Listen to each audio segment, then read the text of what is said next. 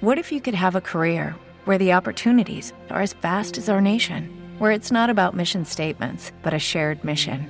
At U.S. Customs and Border Protection, we go beyond to protect more than borders from ship to shore, air to ground. Cities to local communities, CBP agents and officers are keeping people safe. Join U.S. Customs and Border Protection and go beyond for something far greater than yourself. Learn more at cbp.gov/careers. His karate lessons might not turn him into a black belt. Hi-ya! And even after band camp, he might not be the greatest musician.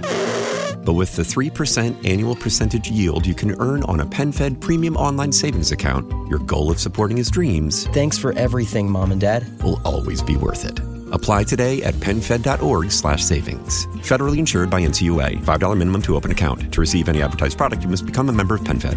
PenFed's got great rates for everyone.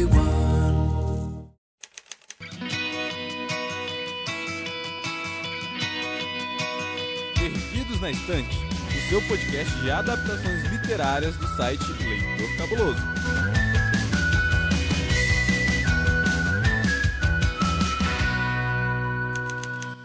Olá, cabulosos e cabulosas, sejam muito bem-vindos a mais um Perdidos na Estante, o seu podcast oficial de narrativas e adaptações literárias. Nesse episódio de número 70, a gente vai continuar o arco sobre as obras de Stephen King. Hoje nós vamos conversar sobre mais um conto que está no livro Quatro Estações. Dessa vez vamos falar sobre Primavera Eterna, Rita Hayworth e a Redenção de Shawshank. Eu sou Camila Vieira e aqui comigo estão os meus amigos Paulo Vinícius Olá, gente! Vamos hoje falar sobre um conto que quase todo mundo conhece. e também o Hamilton Cabuna. Saudações quadrinísticas, pessoal. Rita Hayworth, te amo. Então, pessoal, se acomode aí e vem com a gente que o assunto hoje é livro.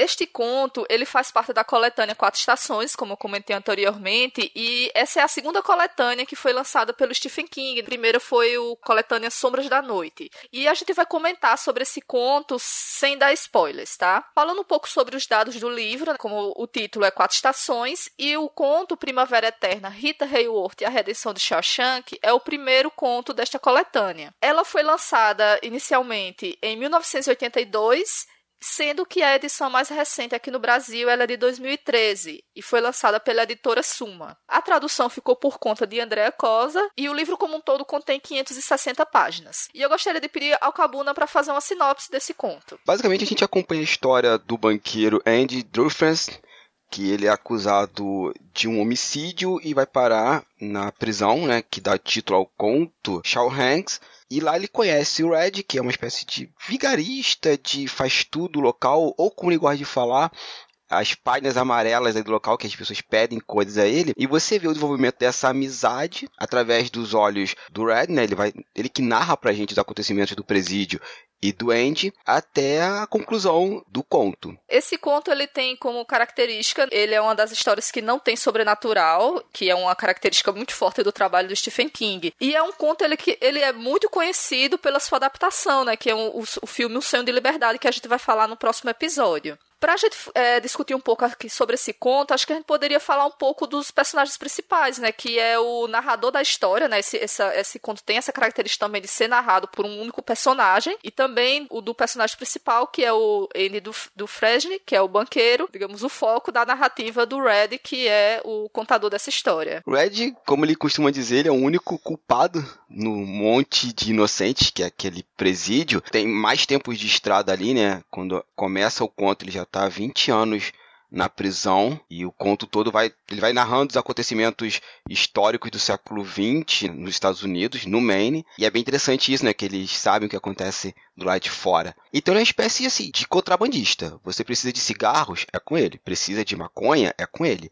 Precisa de um pôster de uma atriz, de uma celebridade hollywoodiana, é com ele. E é dessa forma que ele vive, é dessa forma que ele consegue encontrar o seu lugar na, naquela sociedade que é a prisão. E ele faz uma amizade com o Andy, depois de algum tempo que o Andy está ali na cadeia, e é essa história de amizade que ele vai narrando e vai se identificando tanto com o Andy, e com a vida do Andy com a vida dele, esses paralelos que ele vai trazendo.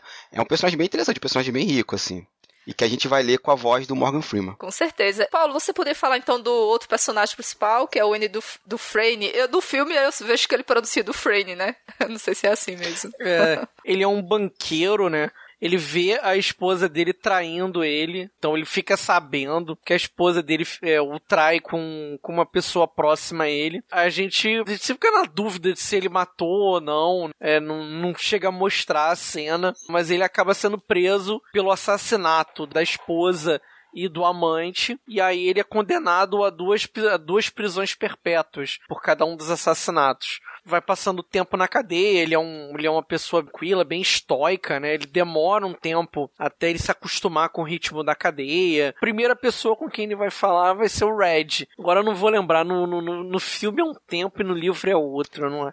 No não lembro se acho que é um mês. Não, no filme é um mês, mais. no livro são dois anos. Ele entra em 47 é. e vão conversar a primeira vez em 49. Então, ele demora um tempo até ele conversar com alguma pessoa ele se isola. O Red é uma das primeiras pessoas com quem ele conversa. Pô, rapidamente se desenvolve uma, uma relação de, de, de, amizade, de cumplicidade entre os dois. É, o Andy ele tem uma característica assim que ele aparentemente ele é um cara muito frio. Inclusive isso foi uma coisa que ajudou na condenação dele. Né? É, existiam motivos, né, para ele ser o assassino, mas também o fato dele na hora é, no julgamento ele se mostrar muito frio, de contar os fatos assim de uma maneira muito muito certinha. Então isso levou, nossa, esse cara aí sem emoções, com certeza ele é culpado. Inclusive na cadeia também ele foi visto como aquele um cara como se fosse metido, né, porque ele não meio que não. É, ele é estoico ele, ele não é muito de demonstrar os sentimentos dele, né? As poucas vezes em que a gente vê ele demonstrando os sentimentos é em explosões, é quando, quando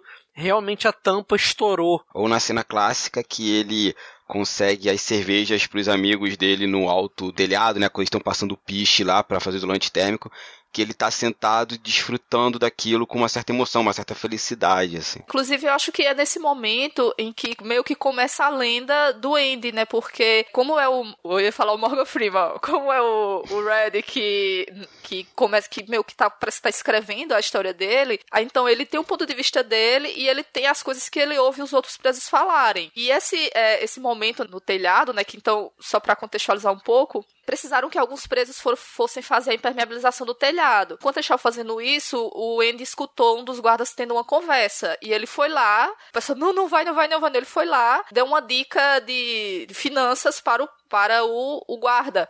E com isso ele, não, em troca eu só quero umas cervejas para meus amigos. Então ele conseguiu naquele momento dar um, alguns minutos de liberdade para aqueles homens que estavam ali junto com ele, né? Eles puderam fazer um trabalho ao ar livre e tomar uma cerveja como se eles estivessem na casa deles, né? Isso deixou o Andy naquele momento assim que é bem que é um dos momentos que eu acho mais bonito no até no filme também, que é ficar com aquele sorrisinho assim de satisfeito lá no telhado. Relendo o, o conto, como a narrativa ela é contada em primeira pessoa, até pra gente brincar imaginando assim, ah, o King tá fazendo uma brincadeira com um narrador não confiável. Porque quem tá contando a história é o Red. E o Red, ele idolatra o Andy. Ele fala que desde o primeiro minuto em que o Andy entrou na cadeia, ele sentiu que o Andy ele, ele era diferente dos outros. Se a gente for pensar que o, o Red ele tá, sei lá, contando essa história para uma outra pessoa, é como se ele estivesse idealizando a imagem do Andy. Tanto que o, o, o, a imagem que ele tem do Andy é uma imagem quase perfeita não é apresentado muitos defeitos do Andy. Assim, uma forma que a gente pode perceber essa idealização do Andy pelo ponto de vista do Red é que é como se o Andy, ele, assim, ele foi um cara que ele nunca perdeu a sua luz interior. Acho que até ele fala assim no conto, né? Um cara que tava sempre com aquele, aquela fagulhazinha de esperança dentro dele. É como se ele não tiver, não deixasse a prisão meio que sujá-lo, assim, tirar essa, essa coisa boa que ele tinha dentro dele. É aquela confiança de que eu tô passando uma estadia aqui e vou meter o pé. Mas eu concordo com o Paulo que o King faz essa brincadeira com o narrador não confiável e que funciona muito bem, né? Porque é o único culpado dentro de um presídio e tem essa mítica ao redor do Andy. Mas como é um Andy, é um personagem bem interessante, assim, tudo tá desmoronando ao redor dele, ele mantém aquela calma, aquele, aquele, aquela coisa fleumática, né? E que acaba trazendo problemas para ele, como vocês estão bem falando. É mas... blazer mesmo, né? É blazer, mas acaba transformando ele num, numa rocha contra aqueles problemas todos, né? Porque Ele fica 30 anos na prisão. E se ele não tem isso, ele, ele se quebrava, assim. Ele se quebrava muito fácil. Assim, ninguém foi preparado para ficar na prisão. Você vê que ele pega todo o seu conhecimento para transformar a prisão no que ele precisa, sabe? Montar uma uma biblioteca, fazer as pessoas ficarem confiantes para ele. Ele é, uma coisa que é interessante pelo fato deles estarem presos, assim, é, prisão perpétua, é que faz a gente pensar um pouco sobre a questão de como eles podem perceber o tempo, né, a passagem do tempo, porque assim, é só o que eles têm lá dentro, tempo, assim, não, não tem mais nada. E o Andy, ele é um cara que ele, ele sabe aproveitar esse tempo dele, ele, quer, ele tem um objetivo, é, acho que não, não seria um spoiler, mas dizer que ele quer, ele quer melhorar a biblioteca lá da prisão. E ele começa a escrever cartas, né, pedindo fundos. E aí ele assim, passa anos para receber uma micharia e um meia dúzia de livro. Ele, não, agora eu vou escrever mais é, duas cartas por semana, porque não, não importa se eu, eu vou estar aqui a vida toda, eu posso esperar, sei lá, 10 anos para montar isso aqui, né? Essa parte é muito engraçada que ele fala isso com o Red, né? Pô, você fica mandando carta pra esses caras porque ele. O problema é tempo? Tempo a gente tem para sempre. Prisão perpétua, bicho. Duas pra mim, assim eu vou morrer e vou continuar aqui dentro. Então não faz a mínima diferença se as pessoas vão ler a carta ou não. E ele vai conseguindo, né, montar a biblioteca dele. Começa com 200 dólares e 6 livros. Aí no ano seguinte ele recebe 700 dólares e o pessoal vai, outras instituições vão doando livro para ele.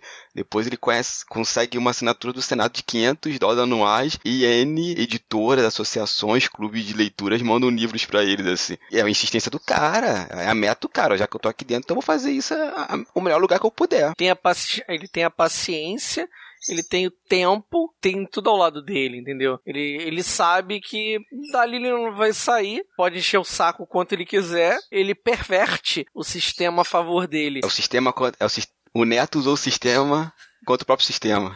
É verdade. Você sabia que tem livros, filmes, boxes, séries e todo um maravilhoso mundo de literatura? Você pode encontrá-los no Perdidos na Estante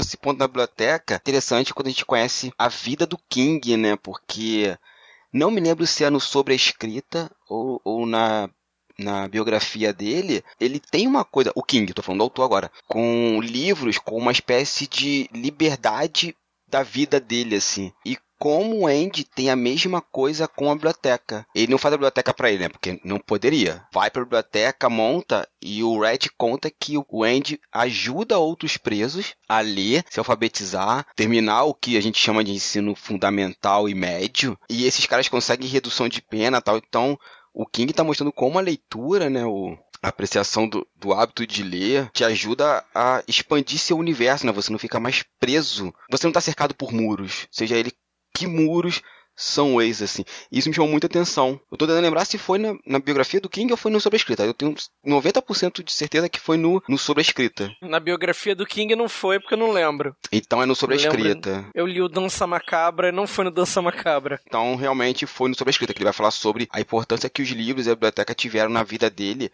porque o King teve uma vida, lógico, não igual dos personagens dele, mas assim, teve uma vida mega complicada é, morou em lugares muito insalubres quando era criança.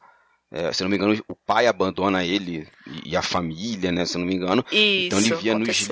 É isso mesmo, né? Ele é sozinho. Sozinho é... não, é ele, o irmão e a mãe. É porque o pai dele sumiu, foi comprar cigarro e não voltou, e a mãe ficou com eles dois para criar, então assim, às vezes ela tinha que trabalhar muito, então ele, é, às vezes um, um, filho ficava na casa de uma tia, outro ficava na casa de outra, então ele meio que teve uma infância assim um pouco dispersa, então acredito que os livros, é, ele também ficava muito doente, então às vezes ficava muito tempo em casa, só lendo, sabe, então realmente os livros eram uma forma dele, tipo, botar a mente em outro lugar, né.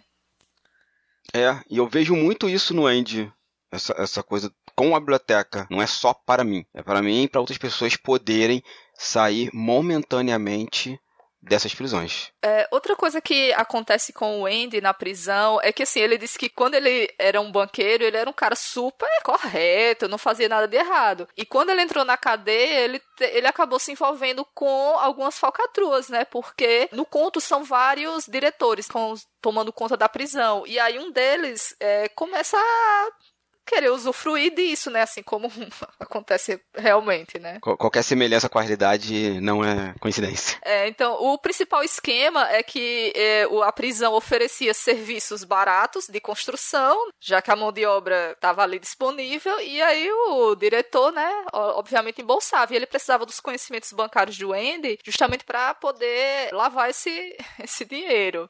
E por isso também o Andy tinha algumas meio que regalias, assim, o diretor pediu que as chamadas as irmãs, né, que era que, que a, que são os caras que gostavam de estuprar os outros presos, não fossem mais provocar o Andy. Também, ele também teve a oportunidade de manter a biblioteca dele. Né? Então ele meio que se tornou um corrupto lá dentro, né? Então é uma, ele, ou seja, ele teve que é, modificar um pouco da sua personalidade ou sei lá para poder se ajustar ao, ao local onde ele estava vivendo, né? Mas legal que tem uma conversa dele com o Red. O Red fala isso, né? Que não, o Red fala em dois momentos. O primeiro momento é o Red sozinho falando assim, ó o Andy não deixou de lavar material sujo.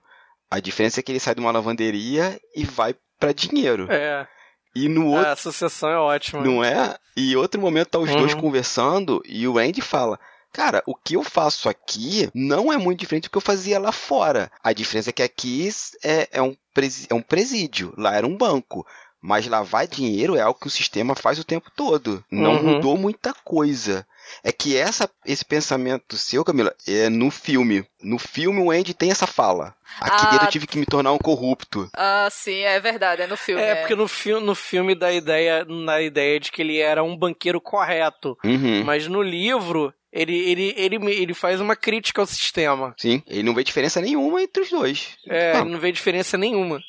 A diferença é o uso da roupa. Um ele tinha terno é. e gravata e o outro ele tava com um uniforme de presidiário. Mas no final das contas, era a mesma coisa. E no livro são três diretores diferentes que passam. Só que já tinha um problema de lavagem de dinheiro com o primeiro diretor, que se não me engano ele vai preso, que ele fazia consertos de automóveis por um preço muito baixo e embolsava a diferença. Aí o segundo diretor tenta, o segundo diretor, gente, eu ri muito porque ele quer escrever um livro sobre presos, contrata uma editora, paga a editora e não vende os livros. É verdade, acontece. Eu quase que eu falei, é, é um depoimento de alguém no Facebook.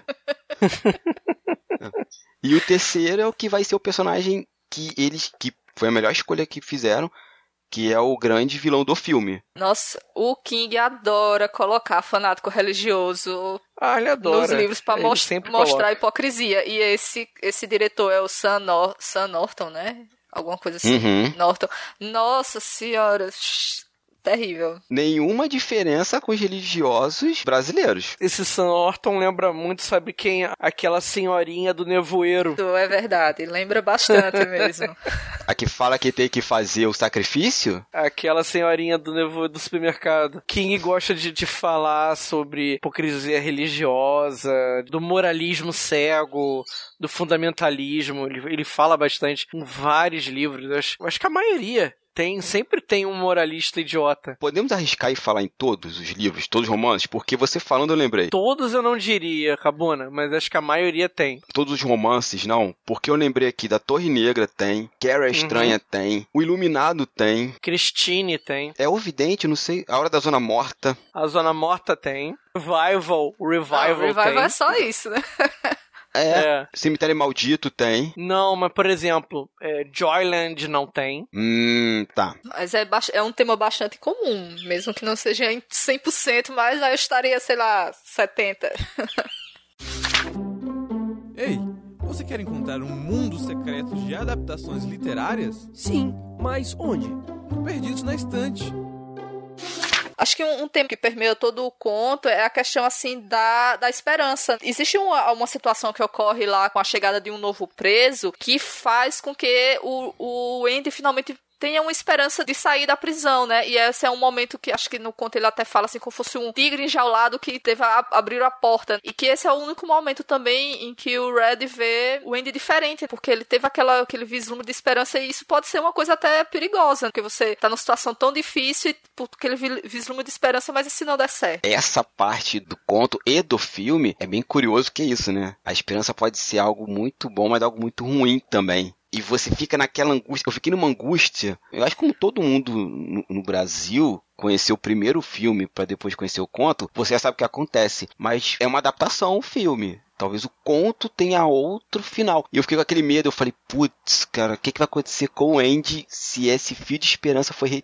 retirado dele? A gente fica igual ao Andy, a gente fica revoltado. O que aconteceu com ele? Porque ele se agarra aquilo, né, com unhas e dentes. A gente vê ele balbuciando com o diretor em busca de maneiras de ele conseguir reverter a pena dele. E é engraçado que é o único momento que ele tem um corrência na ficha dele, né? O Red até fala. Ele era o prisioneiro mais exemplar até aquele momento. Em X anos, lá aqui dentro, ele nunca passou por isso. Foi a primeira vez. Vocês acham que o o Andy ele modificou o modo como o Red se sentia ou como o Red agia ou sobre sobre o Red de forma geral assim na, na prisão. Eu acho que sim, eu acho que sem dúvida nenhuma. A presença do Andy foi, foi muito benéfica pro Red, né? Porque o Red ele já tinha se acostumado àquela vida na cadeia, aquela conversa que eles têm é uma conversa que o Red tem com os colegas detentos dele uhum. sobre a vida dentro da prisão. Que primeiro você tem o choque depois você se adapta e depois você se torna um dependente daquilo. Né? E o Red tinha se tornado um dependente da vida na cadeira e não conseguia enxergar uma vida além daquilo. E a, e a convivência com, com o Andy deu uma esperança, mostrou que havia, havia uma possibilidade de algo mais para ele do que a vida dentro da cadeia. Mesmo ele sendo uma pessoa mais velha, né? Porque ele já era uma pessoa mais velha naquele momento. Né, o, o Andy, eu, eu, assim, eu acho não só a questão do, não só o, o Andy foi benéfico pro Red, mas eles foram complementares um pro outro. Né? Eles, eles se ajudaram. Concordo. Eles foram importantes um pro outro. O Red foi importante também para a vida do Andy dentro da cadeia. Né? Porque o, Andy ele não tinha aquela sagacidade de, de, de viver dentro da prisão. Foi importante. O, o contato valeu para os dois né, de, de, de, de, de várias maneiras possíveis. Não só éticas, né, como a questão da própria amizade, da, da sobrevivência dentro do espaço. Tanto que é engraçado, né, que a gente está vendo o livro, o conto é o conto escrito pelo Red. É uma espécie de livro de memória. E ele fala isso no finalzinho, né? Vocês acham que eu estou narrando a vida do Andy? Não, estou narrando a minha vida. A presença do Andy aqui dentro me ajudou a crescer, a querer algo mais para mim mesmo, assim. E isso é muito maneiro, né? Ele vai fazendo esse paralelo entre eles dois. E ele tá falando assim, enquanto eu escrevo aqui sobre o Andy, eu tô escrevendo sobre mim mesmo. Que ele fala, né, como aquilo trouxe algo para ele viver, né, alguma a esperança, algo querer sair dali, que acaba saindo, né? Porque tem a cena de um velhinho, né, dá a entender que quando você chega a determinada idade, ali na casa dos 50, 60, o Estado não considera você uma pessoa perigosa e bota pra rua. É o que acontece com o carinha na metade do conto. É o Brooks, né? Isso. E que acontece com ele com o Red no final do conto. Eles têm uma idade muito próxima da do Brooks, quando o Brooks sai 20 anos antes, porque ele sai da cadeia, se não me engano, com 58 anos, assim. Eu acho que deve ter umas, uns 10, 12 anos de diferença entre ele e o Andy. É, acho que a principal coisa que o, o Andy passou pro, pro Red foi esse pouquinho de esperança, assim, dele poder de saber que as coisas podem mudar, por mais que elas demorem, né? Acho que é também outra coisa que a gente pode perceber no conto, essa questão da paciência. O Andy, ele é um cara que ele é um meio que um geólogo amador, né? Ele gosta de pegar pedras e tal, então ele, e até ele, ele fala, né, que a, essa, essa ciência é a junção do tempo e da pressão. Então você precisa ter um longo tempo para conseguir chegar num resultado. E ele realmente demora anos e anos, né, fazendo é, pequenas coisas para atingir um, um, objetivo e mantendo aquele, aquela esperança de que algo pode mudar lá na frente. E isso acho que ele incutiu bastante no Red. Com certeza. Tem aquela cena que ele fala que tá polindo pedras para fazer pequenas estátuas e ficam brincando, né? Quanto tempo você leva pra fazer isso? Ele fala, ah, tem tempo, eu tô preso, não tenho muito o que fazer, assim. É, ele tem que buscar coisas para sobreviver dentro da prisão, ocupar a cabeça o tempo todo. Senão ele surta. Eles, né, como um todo. Trabalhar na livro isso é mais detalhado, que eles trabalham em uma oficina de placas de carro, uma oficina de carro, uma cenaria, a biblioteca. Eles fazem isso para ocupar a cabeça, né? nem pela grana, que a grana é, é micharia, assim. É, até o Red fala no, numa parte do, do conto que ele foi quando ele viu essa questão do, do Andy fazendo as pedrinhas, como ele percebeu que ele quanto, o quanto ele poderia ser persistente, né? E depois é que ele ia perceber ainda mais, assim, ver o quão persistente ele poderia ser, né? Para alcançar os seus Uhum. Você sabia que tem livros, filmes, boxes, séries e todo um maravilhoso mundo de literatura? Você pode encontrá-los no Perdidos na Estante. queria puxar uma discussão. Eu acho até bacana a gente, a gente comentar isso no arco do King, que é o seguinte: é, eu acho importante a gente, a gente falar do King como um escritor importante para literatura norte-americana. Eu acho que ele já está entrando já na, na, na fase final da carreira dele. Ele já não tem muito que provar para ninguém. Tá nos 45 do segundo tempo, já tá escrevendo por tabela, já porque gosta mesmo. Todos os anos a gente fica bobo que quanto mais passa a idade, parece que ele consegue escrever de forma industrial. O cara consegue entregar dois, três livros todos os anos. Eu acho um negócio incrível isso. E o quanto ele não é reconhecido dentro, do, dentro da crítica norte-americana. O quanto ele não. Meu papagaio tem que participar, né? Ele concorda contigo, papagaio. É. O quanto o Stephen King ele, ele não é reconhecido entre os seus pares. Ele não tem o mesmo reconhecimento, por exemplo, de um, de um Fitzgerald, de um, de um Dickens. Ele sempre relegado a, ah, é a literatura popular. Vem sempre com essa coisa pejorativa. Tá escrevendo literatura de entretenimento, terror. A gente tá aqui passando vários minutos. A gente vai falar sobre uma adaptação feita de um livro dele. A gente não vai ter um outro. Teve um episódio passado sobre que falou sobre o Conta Comigo, vai ter um outro episódio sobre um outro livro. A gente falou do Outsider, tem Joy, ele já assim, ao longo da carreira dele, o cara já escreveu sobre quase todo tipo de gênero possível e imaginável. Ele já escreveu terror, terror gore, é, suspense, ficção científica, fantasia, drama, o que você imaginar, o cara já escreveu, e mesmo assim ele sofre uma resistência pesada de críticos. Já já viu o Harold Bloom soltando os adjetivos mais bizarros possíveis falando sobre o Stephen King, né? Não, nada muito bonito. Sem inveja. Isso que eu ia falar. Dá um ano após a morte do Stephen King. E eu vou falar uma parada aqui, que acho que a pessoa vai ficar puto comigo. Harold Bloom morreu tem o quê? Uns 5 anos. Uhum. Tirando a gente, quem mais conhece Harold Bloom? Eu só conheço por conta dessa treta do King.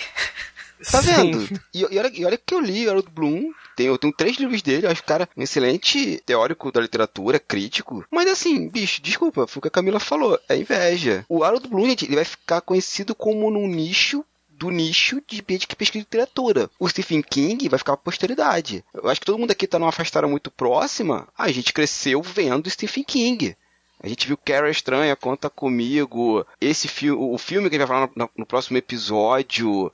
A própria cultura pop tá o tempo todo pegando o trabalho do Stephen King, agora saiu a, a Torre Negra. E assim, o Stephen King vai morrer, vai ter gente fazendo filme, quadrinhos, game, o diabo que foi em cima do King, a gente vai estar debruçando, vai ter outros podcasts no futuro falando sobre ele, canal no YouTube.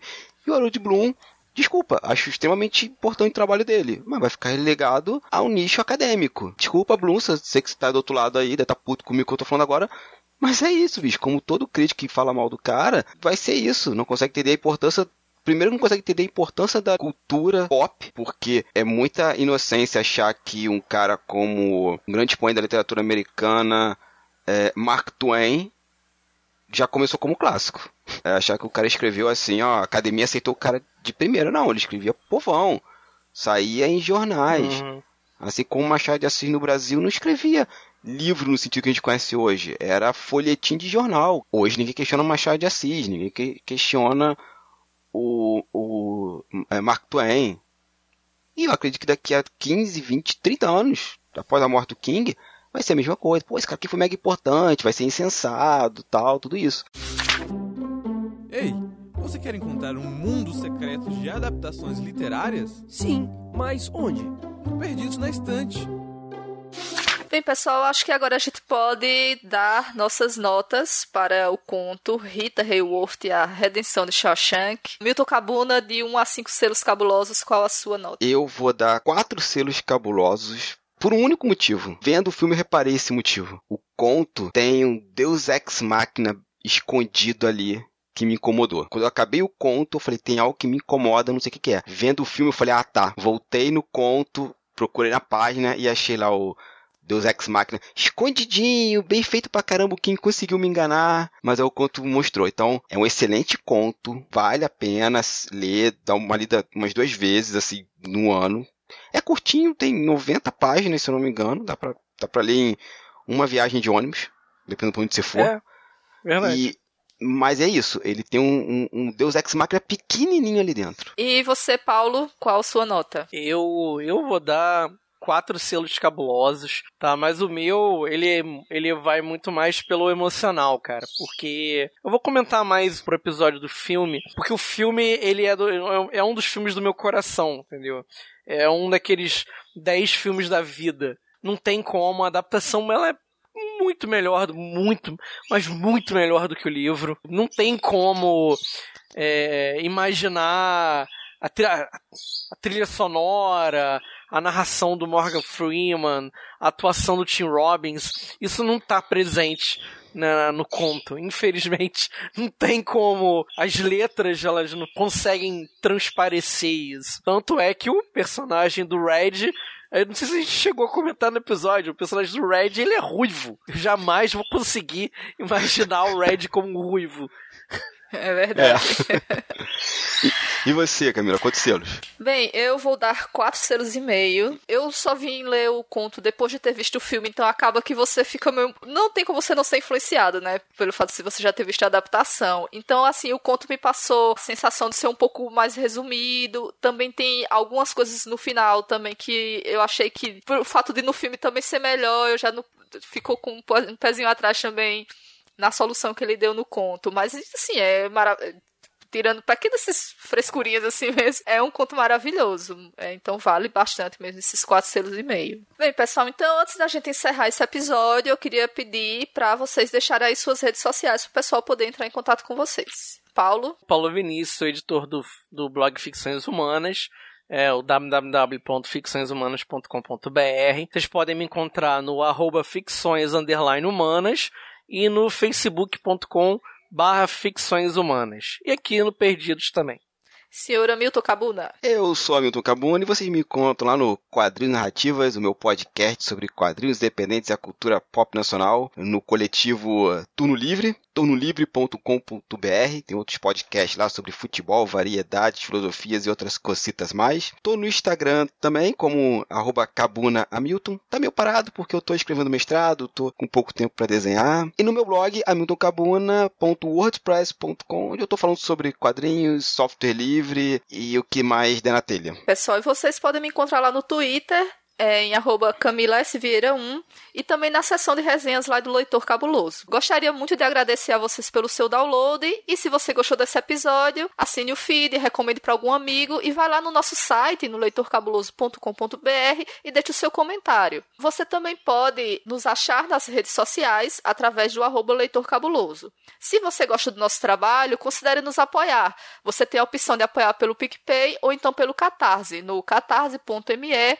barra leitor underline cabuloso. No próximo bloco, nós vamos dar os recados e, e, ler alguns comentários sobre o episódio número 69. E na semana que vem, a gente volta aqui para conversar sobre o filme que foi inspirado nesse conto, o clássico Um Sonho de Liberdade. Nos vemos semana que vem.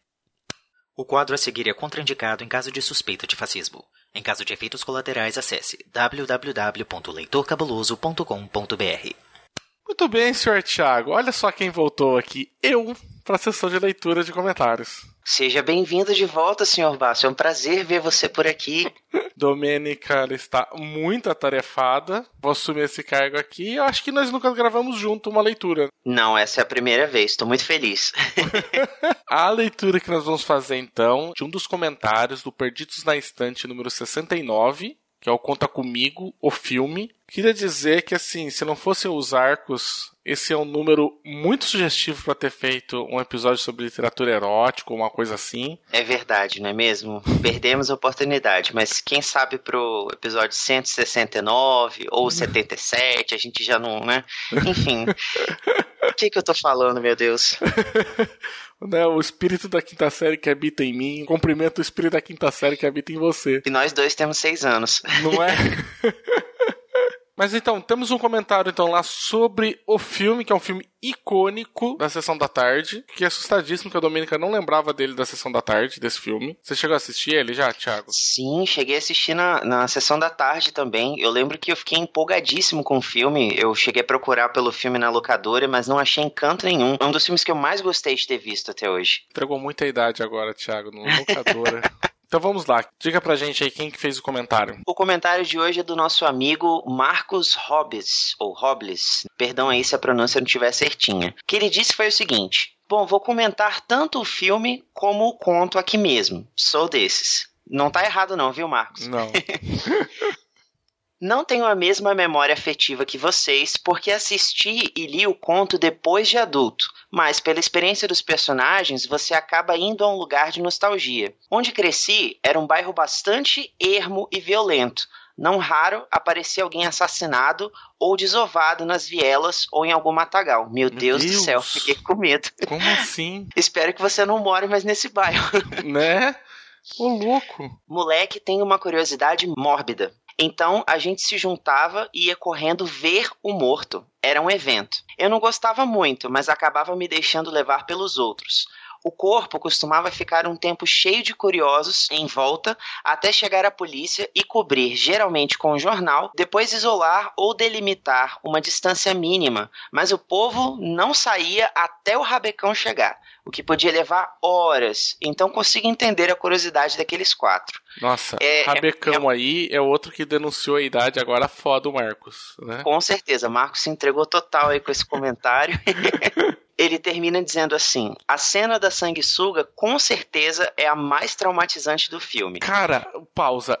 Eu não me lembro desse filme direito, porque eu assisti ele muito na sessão da tarde, eu era, eu era novo. Eu me lembro de alguns flashes desse filme, né? Conforme eu fui ouvindo também o episódio, eu fui clareando também muito mais. Só que assim, a cena do sanguessuga, do molequinho, olha, eu fecho o olho e vejo, do molequinho todos eles parando e dando risada, e de repente para e fica sério, o moleque enfia a mão dentro do calção e puxa o sanguessuga, você fala, cara, aquela cena está gravada, está assim a ferro no meu cérebro, assim, tipo, eu falei, cara, que, que, que cena perturbadora. Realmente é muito traumatizante, cara. Não tem como esquecer. Com certeza. É uma, é uma cena do filme que ficou marcada na minha cabeça também. Até porque a sanguessuga que ele tira de dentro da cueca é uma sanguessuga boa, assim, né? Ela é maior do que as outras. Aí Sim. você fica assim, caraca, velho, que que azar, meu Deus. Cara, eu demorei muito tempo pra entender que era de verdade aquilo ali um sanguessuga. Eu não sei se o moleque era pequeno, ou a mão dele era pequena, ou o diretor quis exagerar muito, mas, mano, ele tira um bagulho, cara. Parece uma, sei lá. Um... Nossa, realmente é, é, assustador. Eu espero, colando aí com o, o Bruno Frango, espero nunca encontrar uma sanguessuga na minha vida, ainda mais no meu saco.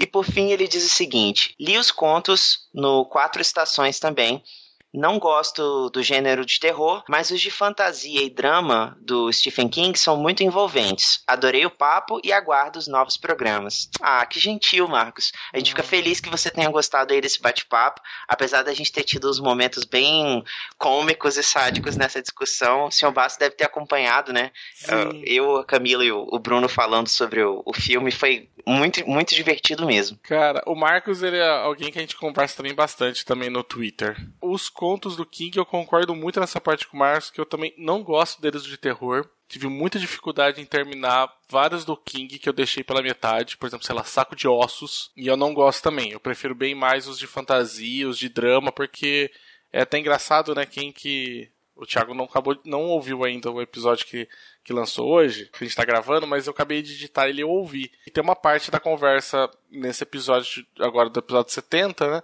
que fala realmente que o King escreveu praticamente sobre todos os gêneros. Uh, fantasia, drama, suspense policial, ficção científica, terror. Escreveu muita, muitos gêneros diferentes, né? Aventura, principalmente. E eu gosto bastante, assim, tipo, do, dessa parte do King que não é, é ligada ao terror. É muito engraçado, porque a gente tem o costume de conhecer ele por isso, né? E é justamente a parte dele que eu menos gosto. Curioso é que quando ele se propõe a escrever outros gêneros que não o terror, parece que, digamos, ele se sobressai, entende? Tipo, é... esse esse conto, esse livro de contos, na verdade, de, das quatro estações, não tem nenhum conto que não seja bom, sabe? O foco ali dentro não é a questão do terror, do horror que ele, ele tanto trabalha no Stephen Verso, né? Mas ainda assim é incrível, sabe? É a, a desenvoltura que ele tem com a com a escrita é uma coisa assim fora de série quando ele se propõe a, a, a, trabalhar temas novos assim eu gosto muito. E Marcos fique tranquilo porque sim virão ainda mais por aí. Tem mais dois contos do dois contos barra dois livros do arco ainda do Stephen King serão quatro no total. Então pode aguardar que vai ter mais esse programa hoje que você acabou de ouvir depois o filme e no próximo mais um livro mais um filme do King. A gente encerra daí o arco. Então pode ficar tranquilo que vai ter mais por aí e fala pro pessoal, né, Thiago, que por favor comentem nos episódios ou comentem nas redes sociais ou procura a gente, que isso é uma das coisas que, que dá gás pra gente poder continuar trabalhando que é receber esses comentários, esses feedbacks, é uma coisa muito gostosa de ouvir, né? É isso mesmo, pessoal. Se você quiser ter o seu comentário lido aqui no episódio do Perdidos na Estante, é só mandar sua cartinha para a Caixa Postal 036. Brincadeira. É só você deixar o seu comentário lá no site leitorcabuloso.com.br, na postagem né, da semana, ou então enviar, né? Se você tiver um pouquinho aí de timidez, ah, meu Deus, não quero que meu comentário fique público, mas queria participar, não tem problema. Você pode escrever para contato arroba leitorcabuloso.com.br. Confirma, senhor Basso? Sim, isso mesmo. E também lembrar de vocês aquele pedido que a gente estava fazendo de assinar o feed e avaliar lá no iTunes. O iTunes é um dos grandes agregadores de podcast que a gente tem, que quase todos os outros acabam utilizando ele, né, meio como um grande hub, né, ele seria. Então, ter uma avaliação positiva lá, né, dar cinco estrelinhas pra gente no iTunes, né, gasta uns cinco minutinhos, vai lá, escreve um comentário, que ajuda a gente a melhorar a classificação lá no ranking e ficar daí com uma maior visibilidade dentro da plataforma. E se você não tiver iTunes, iPhone, não tem problema. Lembra aquele seu amigo, seu primo rico que mora aí para fora, que deve ter um iPhone? Pede para ele, entendeu? Manda um recadinho para ele, fala, não tem problema, eu escrevo a avaliação para você, você só publica para mim, tá bom? Não tem problema, é super fácil, mas é um gesto que ajuda a gente a continuar fazendo episódios mais legais e ao mesmo tempo alcançando mais pessoas. Combinado? Isso aí. E se não tiver também no Primo Rico, você pode entrar pelo iTunes pelo próprio navegador, você consegue entrar lá no seu computador pelo iTunes e fazer também o comentário da classificação. É isso então, pessoal, por hoje. Terminamos então esse episódio. A gente se vê então no episódio 71, que falaremos sobre o filme Um Sonho de Liberdade. Eu ia tentar pronunciar em inglês, mas percebi que eu não sabia fazer, falar o, o, o Sean Sean. Eu achei que você estava se controlando para não repetir o nome do conto. Até mais, gente. Tchau, tchau, pessoal. Boas leituras.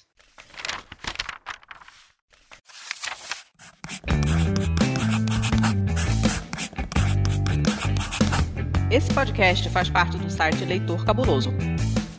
Conheça nossos conteúdos em www.leitorcabuloso.com.br.